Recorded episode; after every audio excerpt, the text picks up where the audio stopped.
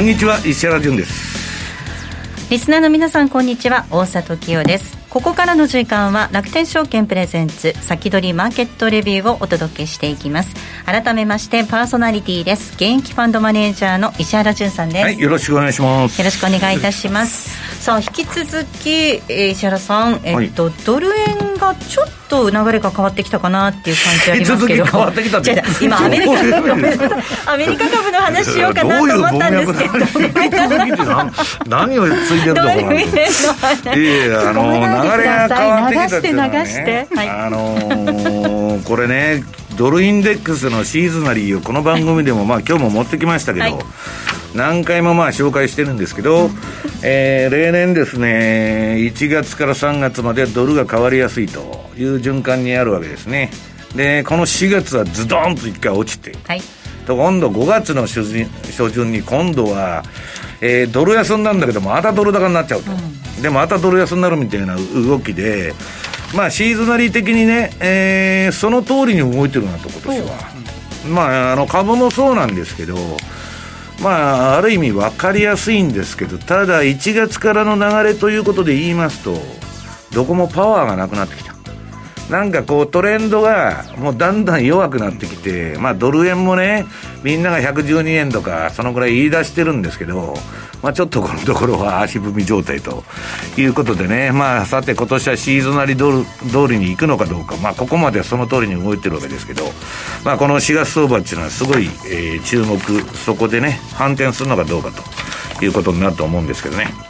そして今週のゲストご紹介します楽天証券 FX ディーリング部リーダーの武田則孝さんです。よろしくお願いいたします、はい、ます。さあドル円のお話今石原さんからありました。足元では109円の70銭台まで戻してきている、はい、落ちてきているといったところでしょうか、はい、まあ、あの今おっしゃってた通りもう本当にシーズナリーもう伺った通りの動きになってるなというのが本当率直な印象でございまして、まあ、4月1日110円つけて以降のところですね、うん、かなり今ポジション目まぐるしく動いているような状況です。やはりお客様の動ききも本当にあのまちまちといったようなところではございますが、うん、まあ、そのあたりですねちょっとポジション状況なども踏まえながらこの後お話しさせていただければと思います。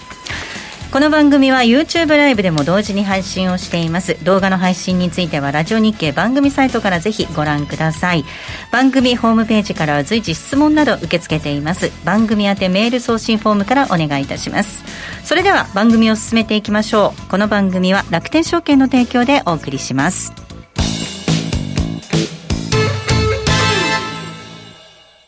まずは無料で取引体験。楽天 FX のデモ取引を利用してみよう。FX に興味はあるけれど、いきなり実際のお金で取引するのはちょっと、と、なかなか第一歩が踏み出せないという方は、まずは楽天証券の提供する楽天 FX のデモ取引を利用してみませんか？メールアドレスとニックネームのみの簡単登録で、実際の取引と同じ環境、同じ取引ツールで FX 取引が体験できます。口座開設やデモ取引にかかる費用、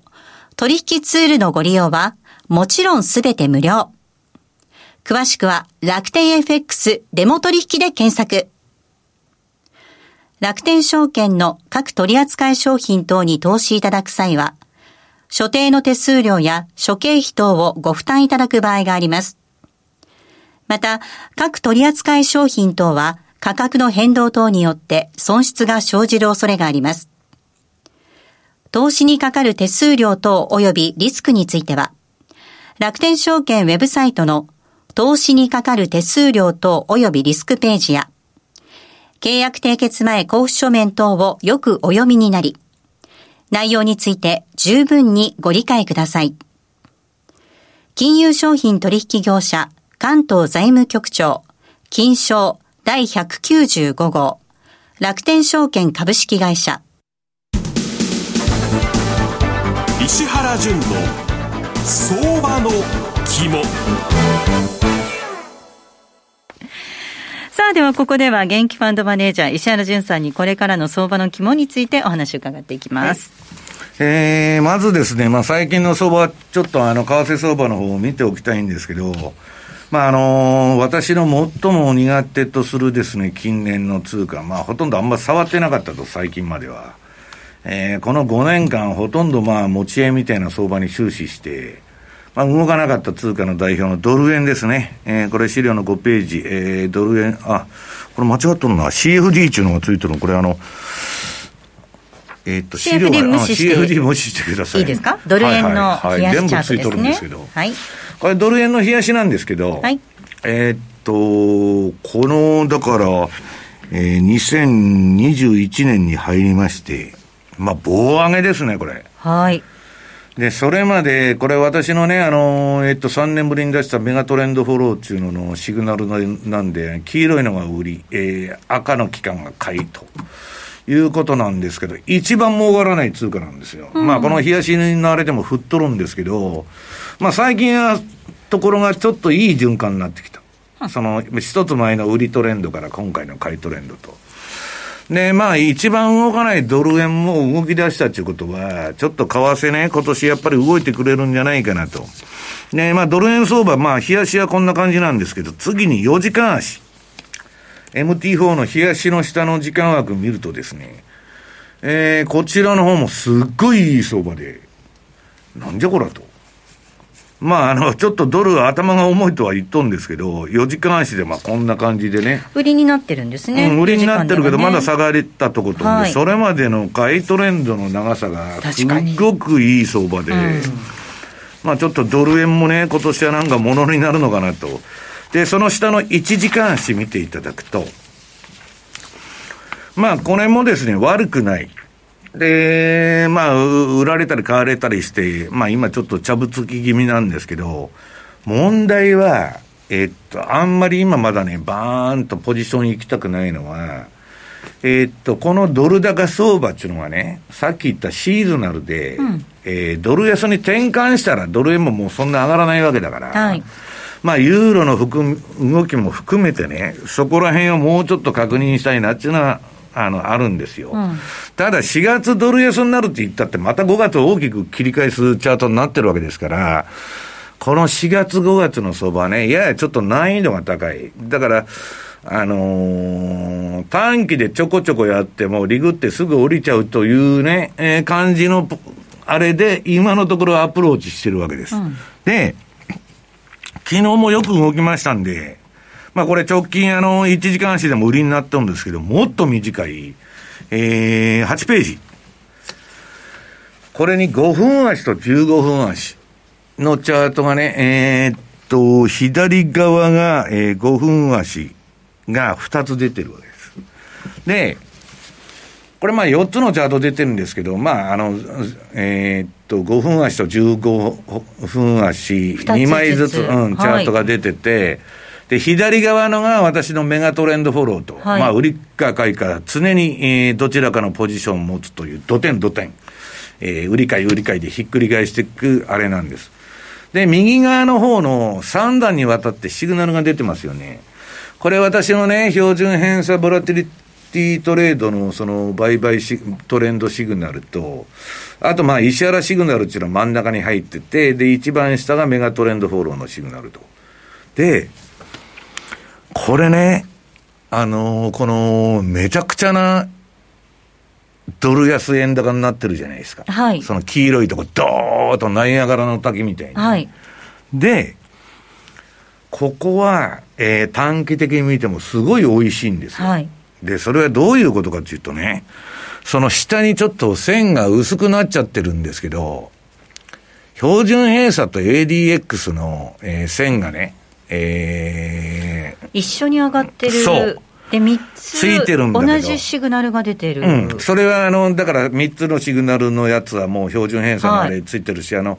このメガトレンドフォローの方も赤と黄色のとこに線が走ってるんですよ。はい、はいこの標準偏差と ADX、一緒に上がるときだけ、綺麗ガーンって出るんですよ。で、他の標準偏差とか上がって垂れていく過程で売りになっても買いになっても、まあこれは短期トレードの場合ですよ。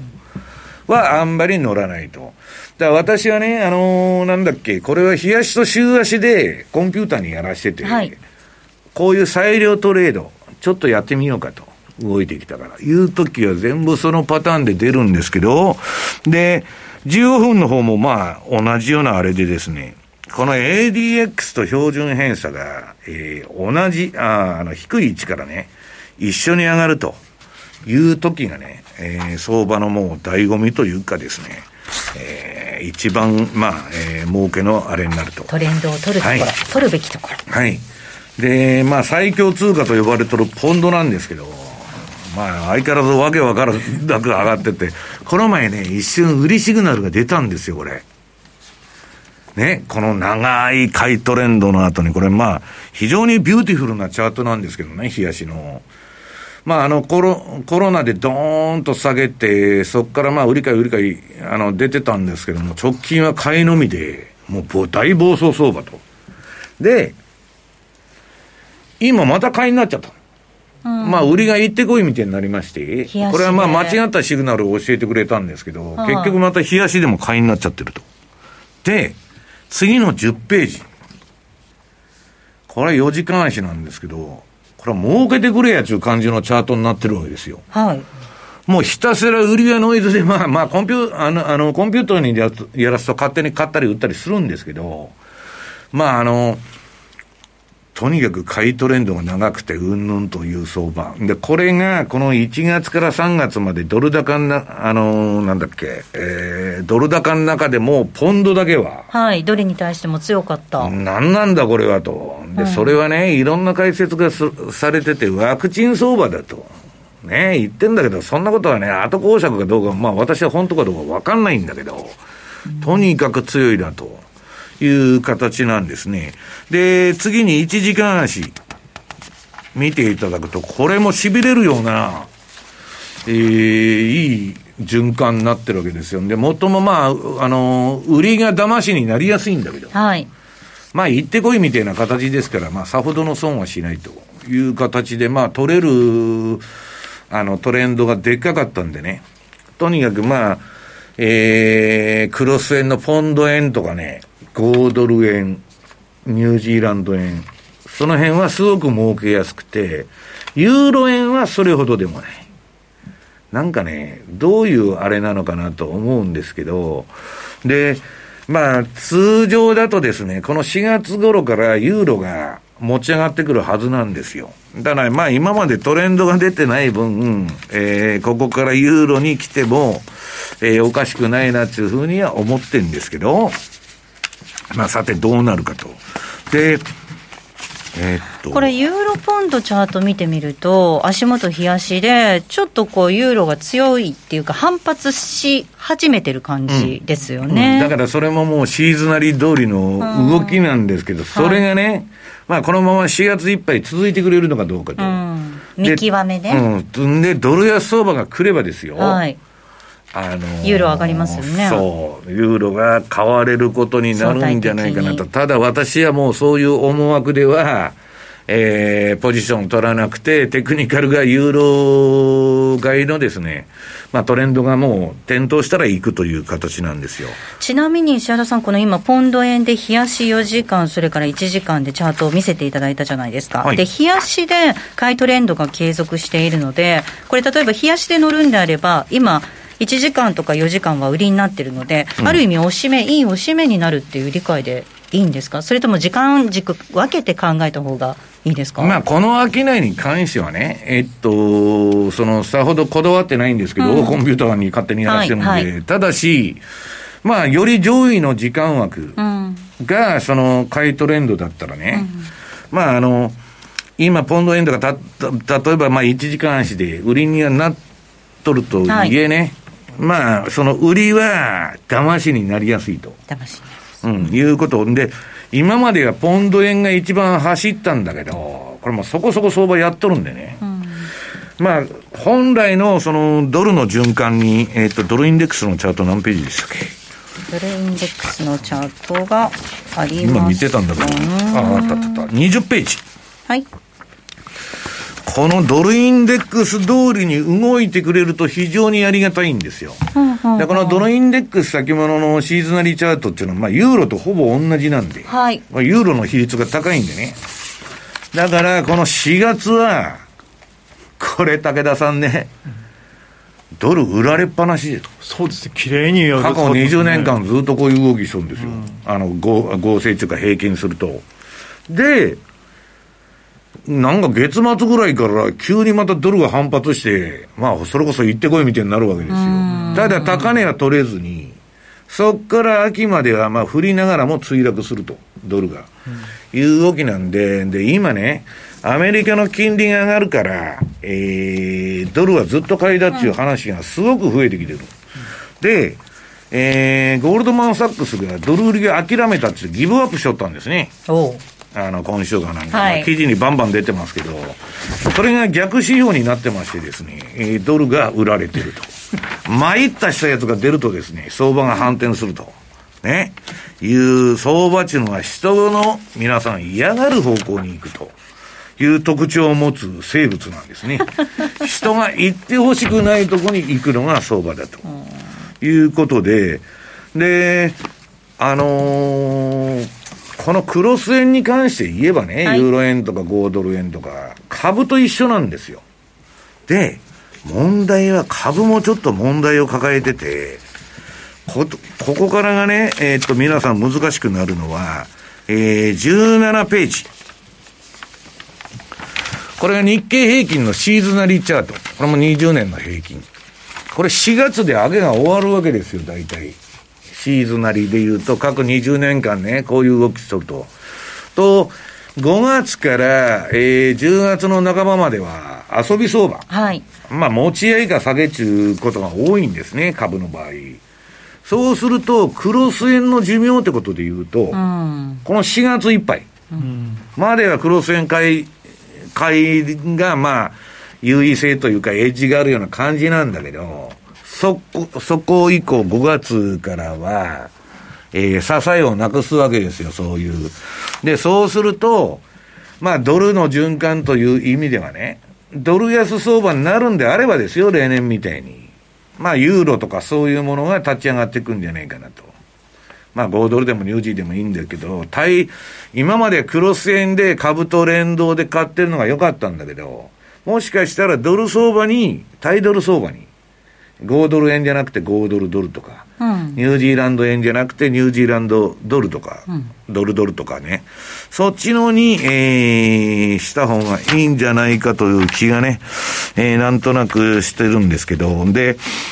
えー、っと、この日記は、ああ、あの、延長戦で延長戦でもいいですか、はい、はい、ここまで見ていきますか？あこのね、まあ、ついでにあの、日経平均の CFD の週足が出てるんですけど、はい、ここまでいきたいと思います。これはもう10月末買いの4月末売りっちゅうんですけど、これまあ10月末のとこから、そっから11、12、まあむちゃくちゃこれ週足なんですけど、うん、今年はむちゃくちゃ上がってましてですね、まあ4月いっぱいくらいがね、うん、まあ4月はとにかく勝率が高い月で、よく上がるんだけど、株も、えー、4月いっぱい。クロス円も4月いっぱい。私はメルマガに書いたんだけど、えー、ドル買いは12月でやめると思う。なぜなら1月3月はドル高いから、うん、あドル、ドル売りは12月いっぱいでやめると。うん、なぜなら1月3月はドル高いからと、うん、さっきのドルインデックス。まあそういうね、ちょっと季節性を考えると、ちょっとあれかなと。ね、私はね、まあ後で延長戦で言いますけど、FOMC の政策もちょっと変わるような気がしとるんです。はい、はい、では延長戦でそのあたりも聞いていこうと思います、はい、ここまでは石原淳の相場の木もお届けしました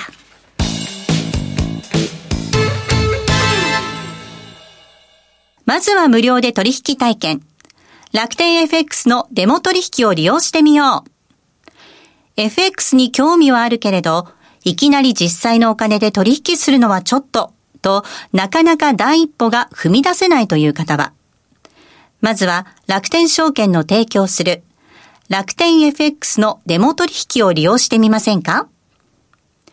メールアドレスとニックネームのみの簡単登録で、実際の取引と同じ環境、同じ取引ツールで FX 取引が体験できます。口座開設やデモ取引にかかる費用、取引ツールのご利用はもちろんすべて無料。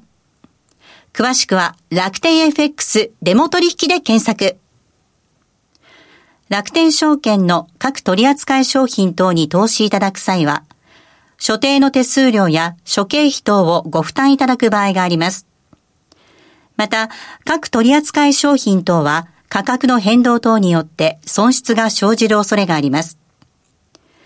投資にかかる手数料等及びリスクについては、楽天証券ウェブサイトの投資にかかる手数料等及びリスクページや、契約締結前交付書面等をよくお読みになり、内容について十分にご理解ください。金融商品取引業者関東財務局長金賞第195号楽天証券株式会社ウィークリーマーケットレビュー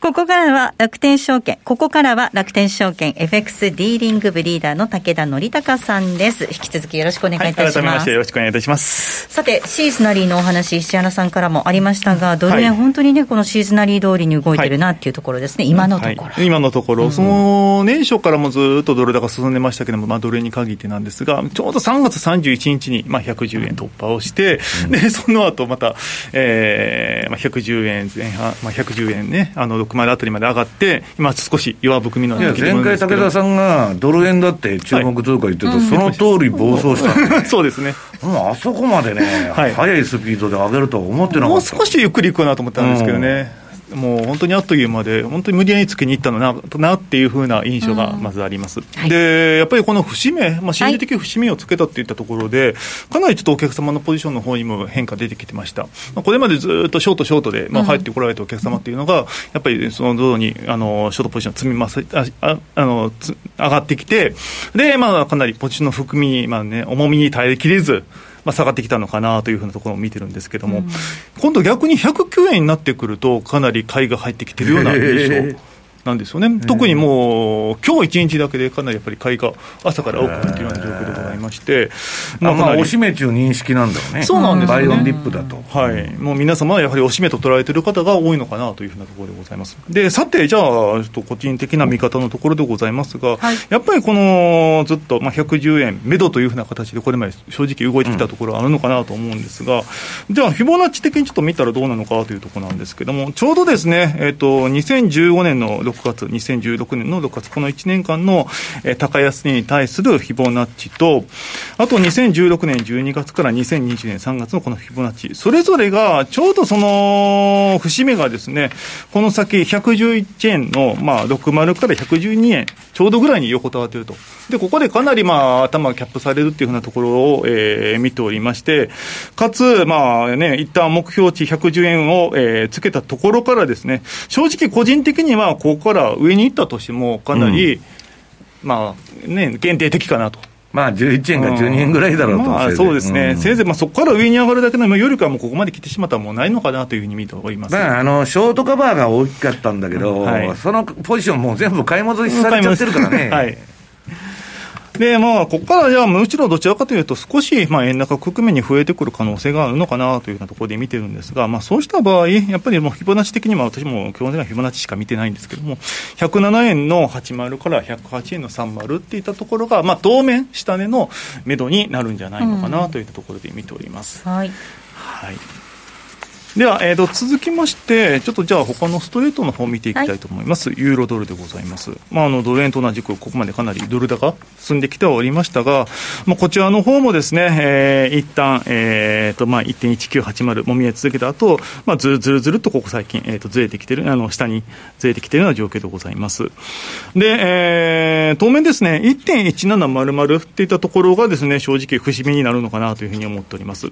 で、えー、1.1700をですね、えーと、抜けきれずにもみ合いを続けるようであれば、再度、まあ、ユーロ高の方向に戻っていくんじゃないのかなというようなところで見ております。まあ、基本的にはドル安の方向ですね。ドル安の方向、はい、はい。うん、でただまあ、とはいえですね、ちょっと今の時点でですね、じゃあ本当に確実に戻るかというと、なかなかそこまでのしっかりとしたサインも出ているようなわけでもないですので、はい、もし万が一、まあ、1.1700を下を抜けて、えー、さらに、えー、下値切り下げというふうな形になってくるようであれば、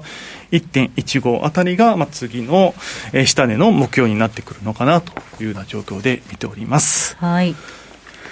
この反発がね、どれぐらい続くかっていうところですね。はいで次がそのポンドドルなんですけども、はい、まあ、これ、見た目ですね、ユーロドルと本当同じような動きをしてるんですが、うんうんはい、ユーロポンド、さっきちょっと話も出ましたけども、綺麗にまにユーロリポンド買いの、うん、今あの、トレンド出てるような状況でございます、うん、同じストレートでも、やっぱりユーロとポンド、全然温度感が違うなというところでございますね。まあ、とはいえ、じゃあ、対ドルで見た場合っていうところなんですけども、まあ、ここはもう基本的には、あのー、一旦は、まあ、ドル高はしばらく、まあ、一休みしてもいいのかなというようなところで見ています。まあ、ここ最近の動き見てましてもですね、かなりずっと横ばい続けているような状況でございまして、うん、で、今、そのフィボナッチで見ましても、大体その20年の9月から21年の2月といったようなその高値、安値のフィボナッチに挟まれるような形で、ここ最近ずっと推移続けてるんですね。はい、1.36から1.38のところで。はい、まあ、ここのところの間で、まあ、しばらくもみ合い続けていて、で、あとはもうそちらの離れた方向についていくっていうのが、ポンドドルに限って言うと、非常に分かりやすいのかなというふうに考えています。はい。はい。ですので、まあ、ここで一旦、まあ、ドル買いのですね、傾向が落ち着いて、再度ポンド買いっていうふうなところになってくるようであればですね、うん、1.3870上抜けたらもうそのまままた1.40ってところを上に目指すような形になってくるんじゃないかなと。いうような見方をしております。はい、ドルに対しても唯一強かったポンド、この後どうなるか。はい。はい、で、えー、今度、メキシコペソ円。はいまあ、前々から注目しているところではあるんですけれども、まああのずっとこれも、ペソ高、まあ、円安っていうふうなところには行くんじゃないかなというふうに言ってたんですけれども、はい、ここに来てようやくですね、えっと、ずっと、はい、上値キャップされていたところを抜けるような形になってきてます。うんはい。えー、と、今、今日現在で大体5.430付近かな？そうですね。えー、といったところで、えっ、ー、と、動いてきてはいるんですが、うん、まあ、このまま順調にいけば、やはり5.5っていったところは、えっ、ー、と、上抜けてくるんじゃないかなというふうな見方をしております。あのー、まあ、ドル円と少し、まあ、方向性的には逆ではあるんですけれども、ちょっとここ最近、やっぱりエマージング通貨、うん、まあ、トルコだったり、まあ、ペソだったりっていったところ、なんか別の動きしてるようなところも見受けられてまして、まあ、そこはもう切り分けて考えて、もペソはペソとして、もうここは冷やしで、えー、少し堅調的な、えー、まあ、だから北米通貨、カナダも含めて、割としっかりという感じなんでそんな感じですね。はい。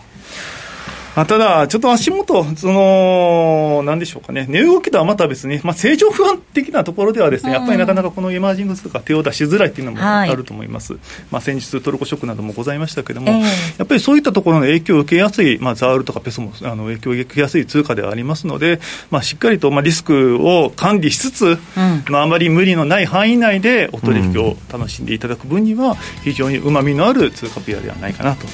見方でございますね。はい。では続きはまたた武田さんにも延長戦でお話を伺っていきたいと思います、はい、ここまでは楽天証券 FX ディーリングブリーダーの武田則孝さんでした。ありがとうございました。ありがとうございました。さてあっという間にお別れの時間近づいてまいりました。この後は、えー、YouTube ライブの延長配信ぜひお楽しみください。リスナーの皆さんまた来週。この番組は楽天証券の提供でお送りしました。